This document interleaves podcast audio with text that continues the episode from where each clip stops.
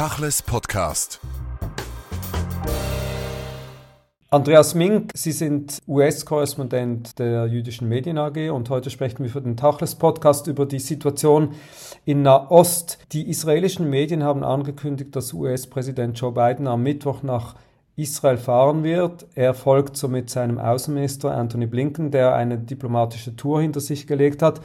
Wie sollen wir in diesen Tagen und Stunden die Positionierung der USA in diesem Konflikt deuten? Die Biden-Regierung hat umgehend eindeutig reagiert und Israel von Anfang an unterstützt und vor allen Dingen sehr praktisch, indem äh, äh sofort diese Flugzeugträgerflotte um die Gerald Ford äh, ins Mittelmeer, äh, vor die Küste von Israel verlegt worden ist.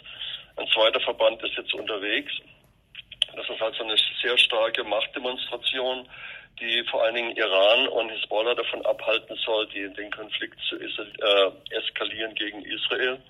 Und die diplomatische Unterstützung äh, ist praktisch gleichzeitig angelaufen. Jetzt könnte man ja sagen, das ist eigentlich nicht eine Unterstützung für Israel, sondern das ist eine Positionierung zur geopolitischen Lage in der Region und eigentlich eine Warnung an die Gegner Israels, aber weniger eine Unterstützung für Israel. Schon, dass es eine sehr starke direkte Unterstützung für Israel ist. Ich meine, die, man muss, wir, wir wissen ja alle, dass die beiden Regierungen seit das neue Netanyahu-Kabinett gebildet worden ist, äh, auch etliche wachsende Distanz äh, zu, zu, zu, is, zur israelischen Regierung auf jeden Fall gezeigt hat. Und von daher ist diese, diese umgehende, eindeutige Position also doch bemerkenswert. Und gleichzeitig natürlich ist es so, dass die USA immer, dass Biden ja auch immer wieder versucht hat, irgendwie doch noch eine Annäherung mit, mit Iran zu schaffen. Es gab ja neulich diesen Geiseldeal und ähm, jetzt setzt er ganz klar ein Zeichen der Warnung an, an, an Iran. Symbolik in der Politik äh, sollte man nicht zu hoch werten, aber dennoch ist auffallend, dass in der jetzigen Situation der jüdische Außenminister der USA, Anthony Blinken, ja auch in den ersten Interviews äh, persönlich wahnsinnig betroffen gewesen ist. Es gab immer wieder diese Vergleiche mit dem Yom Kippur-Krieg und damals war der erste jüdische Außenminister sozusagen Henry Kissinger im Amt. Äh, wie kann man diese, sagen wir, Spannweite der Geschichte deuten?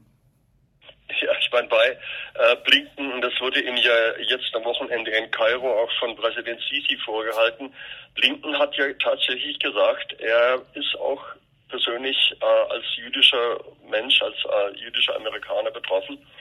Und das ist schon ein ziemlich starkes äh, Statement, weil Henry Kissinger, auf den Sie ja ansprechen, hat ja immer wieder Probleme auch gehabt in der nächsten Ära von einem halben Jahrhundert, irgendwie seine jüdische Identität irgendwie in den Vordergrund zu stellen. Er hat das hier eher nicht gemacht. Ne?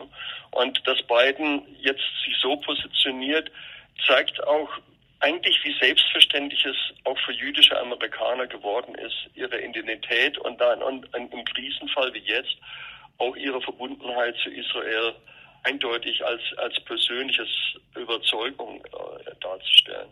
Es ist nach dem Krieg der Russen gegen die Ukraine schon das zweite Mal, dass eigentlich Amerika den Lied übernommen hat, auch in der Unterstützung der angegriffenen Territorien, Länder und Bevölkerungen. Ist das eine hegemonial oder machtpolitische Agitation oder muss man das ganz anders deuten? So im großen Zusammenhang, und wir haben darüber auch Aufbauhefte ja gemacht, ist es natürlich so, dass die beiden Regierungen einen relativ klaren Konfrontationskurs gegen China fährt. Und da gab es in den letzten Jahren auch erhebliche Spannungen zwischen Washington und, und, und Israel, weil Israel eigentlich immer mehr so eigene Hand, eigene Ideen und, und, und eigene strategische Überlegungen äh, verfolgt hat und sich also nicht in einen amerikanischen Block gegen China einbinden lassen will. Und die große Frage, was jetzt also kommt, ist dann natürlich auch, auch die Saudis haben sich ja immer mehr an China angenähert und haben China als Vermittler gesucht in, in, in, in dieser Normalisierung mit Iran äh, früher. Und man muss jetzt wirklich gucken, ob die USA haben sicherlich diese Absicht weiterhin im, im Hinterkopf mit dieser Intervention jetzt, mit dieser Parteinahme für Israel. Und man muss jetzt gucken, wird, werden würden Israel und werden Saudi-Arabien andere Golfstaaten, werden die jetzt näher an, mehr Anschluss an Washington suchen oder werden Sie trotzdem also so dieses Streben nach Unabhängigkeit zwischen Washington und Peking weiterverfolgen? Und dennoch äh, vielleicht nochmals nachgefragt, es gab ja verschiedene Annäherungen. Die eine war jetzt USA, Israel und Saudi-Arabien. Das deuten viele auch als Ausgangspunkt des Angriffs der Hamas, was den Zeitpunkt anbelangt. Das andere war einige Wochen davor eine Annäherung von Saudi-Arabien und Iran. Wie ja. müssen wir das verstehen? War das nur ein taktisches äh, Täuschungsmanöver oder war das eine ernsthafte Annäherung, die jetzt aber eigentlich wieder vom Tisch ist. Ja, ich meine, da gibt es auch wirklich viele unterschiedliche Stimmen dazu. Ich habe gerade eine interessante Analyse gesehen, die sagt, dass im Grunde genommen vor, für den Kronprinzen Mohammed bin Salman diese Annäherung an Israel auch so eine Art finte Täuschungsmanöver vielleicht sogar gewesen ist, um sich international wieder zu rehabilitieren. Also dass er praktisch das denn, denn einen Themenwechsel betrieben hat in den letzten Jahren weg von dieser barbarischen Khashoggi-Ermordung, die auf sein Kommando ja in Istanbul vor fünf Jahren passiert ist, hin äh, man redet nicht mehr über MBS und Khashoggi, sondern man redet über MBS-Annäherung in Israel. Er wurde auch ja, er ist ja jetzt praktisch wieder nicht mehr Persona non grata, sondern international voll rehabilitiert. Und ich meine, so ich habe im Frühjahr mit meinem alten Nahostprofessor in Hamburg darüber auch ein bisschen gesprochen. Man soll sich, glaube ich, keine Illusionen darüber machen, dass irgendwie Saudi-Arabien jetzt plötzlich Sympathien für Israel äh, entdeckt hat, sondern es geht wirklich um, um machtpolitische Kalkulation.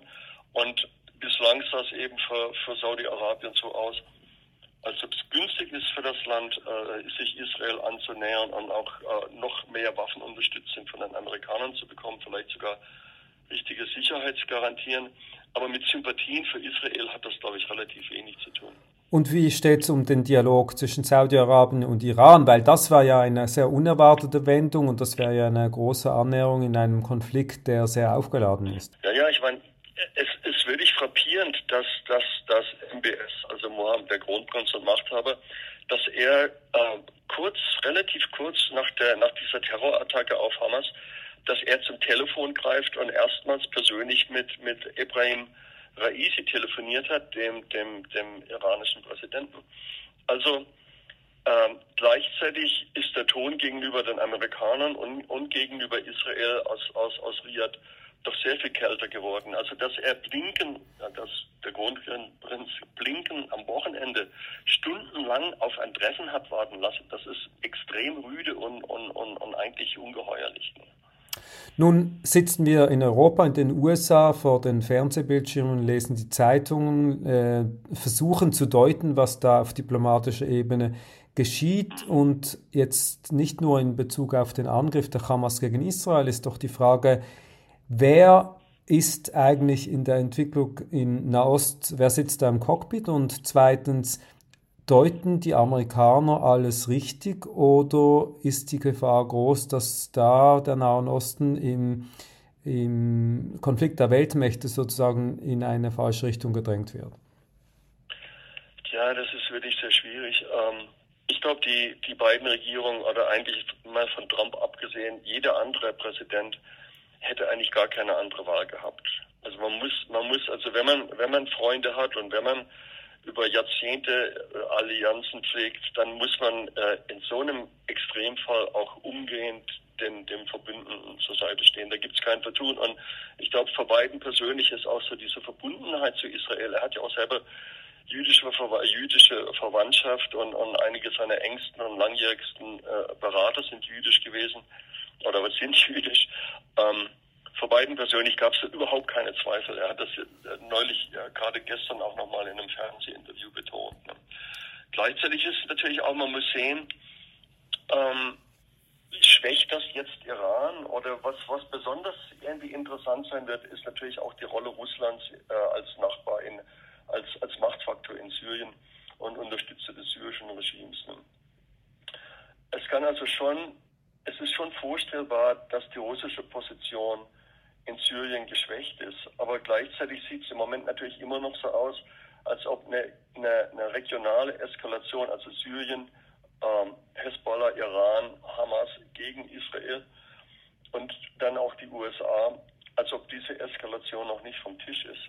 Also ich will mich irgendwie nicht so weit aus dem Fenster lehnen mit, mit Spekulation. Nun muss man sagen, dass dieser Krieg in Israel ja mitten in eine innenpolitische Krise der USA gefallen ist. Das ist schon fast wieder vergessen, aber äh, noch vor einer Woche hatte äh, das Land kein Speaker und war sozusagen handlungsunfähig.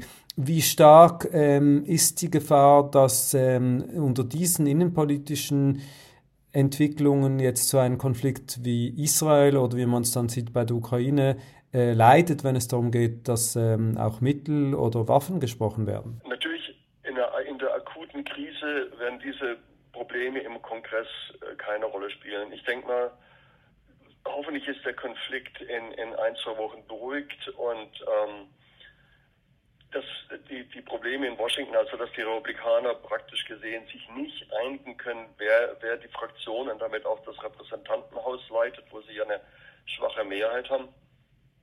Also das wird im Moment ist uns noch nicht hinderlich, aber längerfristig ist es natürlich sehr wohl hinderlich, hinderlich der beiden äh, Politik, weil die Kritik an Republikanern von, von unter Republikanern ähm, auch gegen die Außenpolitik von Biden, gerade in der Ukraine, von, von Trump angestachelt. Diese Kritik hat ja ständig immer weiter zugenommen. Also das ist äh, immer unsicherer, dass Washington mittel- oder längerfristig weiterhin Milliardenhilfen für, für die Ukraine mobilisieren kann.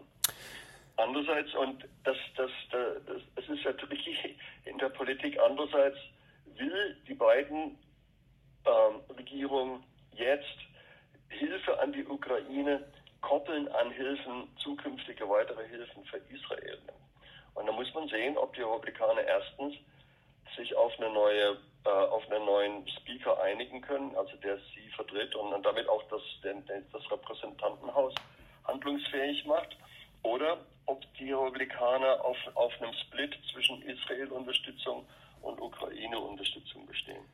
Nun, in den USA stehen Wahlen bevor im nächsten Jahr und mitten in diese Auseinandersetzung äh, um den Speaker und die Krise in Israel kommt ein alter Bekannter von Netanyahu, nämlich äh, Donald Trump, und kritisiert den heftig für alte Geschichten die jetzt mit diesem Konflikt gar nichts zu tun haben. Jetzt hat man ja Trump immer als den größten Freund Israels und als den Architekten der Abram Accords gesehen, als einer, der eine Wählerschaft vertritt, die er sich noch warm halten möchte, nicht nur die jüdische, sondern auch die evangelikale. Wie ist denn das zum Beispiel, wie, wie ist denn das zu deuten? Ja, ich meine, da muss man wirklich, da müsste man irgendwie Psychiater sein, um das irgendwie nachzuvollziehen. Es gibt bei Trump, glaube ich, so, so ein, ein, ein fast neurotischen Grundreflex, dass er Horror vor Schwäche hat. Und, und das sieht er irgendwie ganz, ganz oberflächlich. Also Israel wird überrascht, äh, Israel wird attackiert, hunderte, hunderte von Leuten werden von diesen Hamas-Terroristen äh, äh, ermordet. Und sowas schränkt, schreckt Trump ab. Also wir dürfen hier nicht vergessen, er hat zum Beispiel John McCain, der Senator, der ja in in Kriegsgefangenschaft war als, als, äh, als Pilot in Nordvietnam, er hat den ja auch als, als Schwächling bezeichnet, nicht? Also diese, diese, diese Neurose von Trump, dass er sagt, oh mein Gott, ähm, hier wird jemand verwundet oder angegriffen oder überrascht, der ist schwach und mit dem will ich jetzt nichts mehr zu tun haben. Ich denke mal, dass dieser Reflex dort ins Spiel gekommen ist und eigentlich auch jede, jede halbwegs vernünftige politische Kalkulation, die man als Politiker eigentlich haben sollte oder hat, dass diese, dieser neurotische Reflex politische Kalkulation aus, aus, auf die Seite gedrängt hat und dann hat er eben diesen, diesen Quatsch von sich gelassen, wo er dann auch den Verteidigungsminister Galland als Vollidioten bezeichnet hat. Nicht? Und ähm, ich denke mal, das ist jetzt schon wieder aus den, aus den Schlagzahlen raus. Aber die Äußerungen, die werden sicherlich nachhallen bei vielen Wählern, nicht nur jüdischen Konservativen, und werden auch bei Spendern und sonstigen Unterstützern von Trump nachhallen. Äh, es gibt ja etliche konservative, äh, äh, wohlhabende jüdische Amerikaner, die die, die die Republikaner und Trump persönlich unterstützen. Und ich würde mal vermuten, dass die Begeisterung für Trump äh, in solchen Kreisen doch deutlich nachlassen wird. Sie haben vorhin gesagt äh, und die Hoffnung, der Hoffnung zum Ausdruck gegeben, dass in äh, ein, zwei Wochen oder in, in, kurzer Zeit dieser Konflikt sich beruhigt hat. Lassen Sie uns noch ein anderes Szenario anwenden, wenn das eben nicht der Fall ist, wenn die Situation eskaliert, vielleicht unter der Agitation von Iran, die eine andere Agenda verfolgt und auch gegen Amerika noch eine Speerspitze ins Feld führen möchte. Was passiert und wie verhalten sich die, die USA, wenn es eben doch eskaliert? Lassen Sie uns das in, in so zwei, Äste oder Handlungsstränge oder, oder Szenarien aufbringen. Das erste ist natürlich, wenn, wenn Iran tatsächlich eskaliert und, und, und die Hezbollah äh, praktisch erstmal vorschickt, um, um Israel ähm, wirklich ernsthaft mit diesen Raketen äh, anzugreifen, dann denke ich mal, dass die amerikanische Trägerflotte oder was die USA natürlich sonst in der ganzen Region, es gibt ja überall große amerikanische Basen, die werden sicherlich gemeinsam mit Israel, also würde ich vermuten, ne, dass massiv USA massiv äh, gegen die Hezbollah eingreifen werden. Sehr schnell. Und ich denke, sowas, all diese Dinge sind natürlich auch von dem Militär sicherlich über, über Jahre schon durchgespielt und, und geprobt worden, äh, erprobt worden und so weiter. Ich denke mal, Washington und, und die Israeli wissen, wo diese Raketenstützpunkte sind und die haben sich schon relativ gut überlegt, äh, wie man dagegen schnell vorgehen kann. Das wird sicherlich passieren. Das andere, und dass man also den, den Iranern äh, Teheran erstmal ernsthaft auf die Finger klopft damit. Die nächste Frage wäre natürlich, wird es Attacken auf Iran geben? Wird man, wird man auch diese sicherlich wohlbekannte Liste von, von Nuklearanlagen bombardieren? Keine Ahnung, wahrscheinlich eher nicht. Der andere Strang, den ich sehe, ist, was passiert, wenn die Netanyahu-Regierung einen großen Krieg, möglicherweise mit großen Aufständen auf der Westbank, ähm, benutzt, um massenhaft anzufangen, äh, Palästinenser auch aus der Westbank zu vertreiben. Solche Stimmen gab es in den letzten Wochen, also jedenfalls habe ich das in den Headlines gesehen, in Israel auch schon.